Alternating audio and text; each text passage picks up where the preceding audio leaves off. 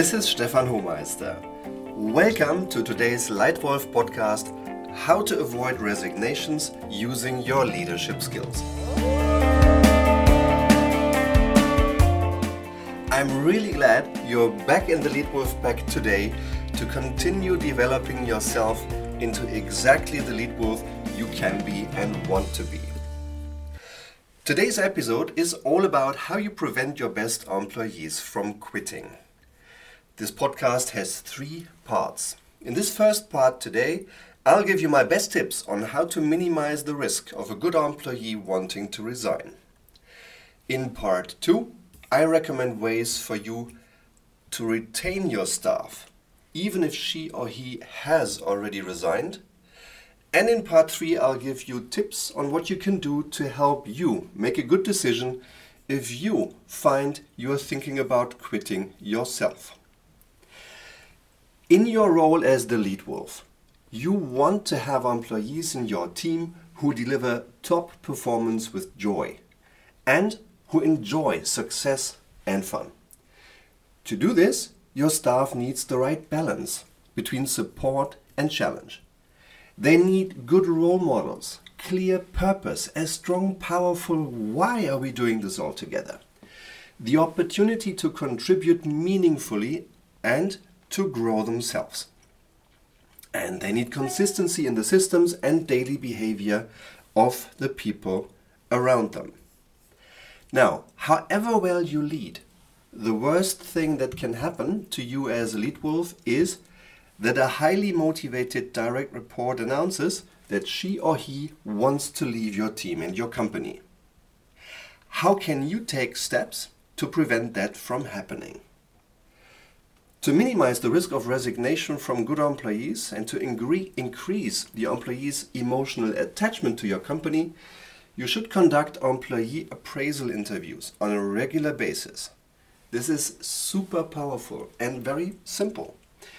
A study by the consulting firm Gallup has shown that of the employees who had no conversation about their professional achievement in the last six months, only 11% had a high emotional attachment to their company. Among the employees who had a conversation about their job performance in the last six months, 31%, i.e., almost three times as many, express a high emotional attachment to the company. This is one of the very few things that is completely in your control in big companies. Whether you give people feedback on their performance or not and how you do it, just do it. It has a massive impact. Therefore, the following three tips to minimize the risk of a resignation in advance. Number one, regular customized employee appraisals. If you, as Lead Wolf, want to motivate and emotionally connect with your employees, you should have a well prepared conversation about their professional performance with them at least twice a year. That gives them clarity about where they stand and what you expect them to do and clarity on expectation is so incredibly important and powerful. The results of Gallup show that executives and employees do not talk to each other often enough. Only 45% of respondents said they had been in dialogue with a supervisor relating to their performance, their work performance, in the past six months. Just 45%, imagine. You, as lead wolf, should use this huge opportunity to your advantage and for the motivation of your people. So, tip number one conduct tailored employee appraisals regularly. Number two, precise feedback. We all know the worst feedback is no feedback at all. So you gain a lot by already giving feedback in the first place. However, Employee interviews only become really valuable when the feedback received is precise and can be translated into concrete improved behavior. And that happens far too rarely.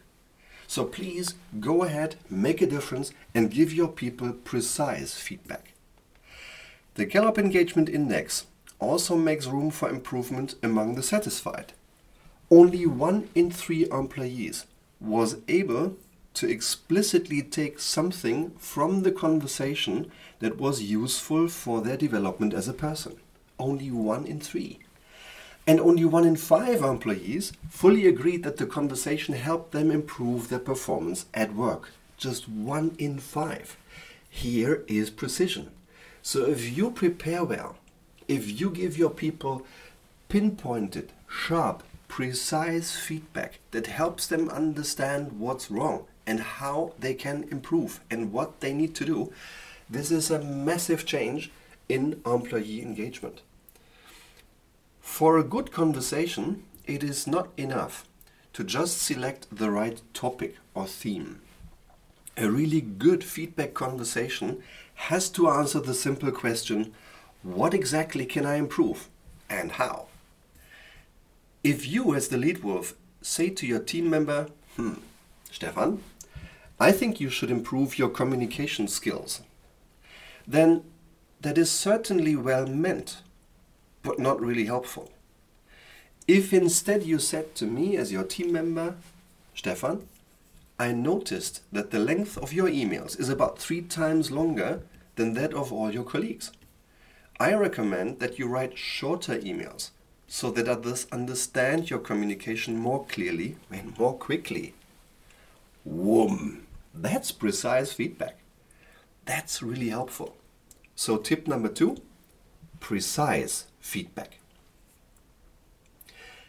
Tip number three develop specific actions for employees and supervisors. In a really good appraisal conversation, concrete actions are defined, above all for the employee, but also for you as the supervisor. If, for example, an employee can increase their positive impact on others by better body language, it may be helpful to attend a drama class for beginners. This may strengthen the awareness of body language and external impact. You, as the supervisor, may in this case ask for specific learning objectives prior to the course and inquire after the course for concrete knowledge attained. And if an appropriate opportunity arises, you as the lead wolf may, for example, give precise feedback after important presentations by your staff. So, tip number three develop specific actions for employees and supervisors. Based on my 30 years' experience in leadership positions, I learned that if you consider these three tips, then you have a really good chance of keeping your good employees successful and motivated enough that they will resist the temptation to quit and happily stay with you. And that's exactly what you want. So, summarized, my three best tips for you on how to avoid resignation using your leadership skills. Number one, regular customized employee appraisals. Number two, precise feedback. And number three, develop specific actions for employees and supervisors. Would you like to have more tips on good leadership? Then come and attend one of my free workshops. And if you like my content, then please give me a star rating in iTunes and subscribe to this Leitwolf podcast. New episodes appear regularly. I'd also like to invite you to write down your feedback below on this podcast. What was the most valuable tip for you in this episode? Was there something you feel was missing? What other leadership topics would you want for future episodes? Maybe your desired theme will be the next Leitwolf podcast. I sincerely thank you in advance. Your feedback is very valuable to me. Thank you very much for your time and for your attention. Thanks for being here with the Lead Wolf Pack today. I'm glad you were here. Enjoy your learning. Your Lead Wolf Stefan.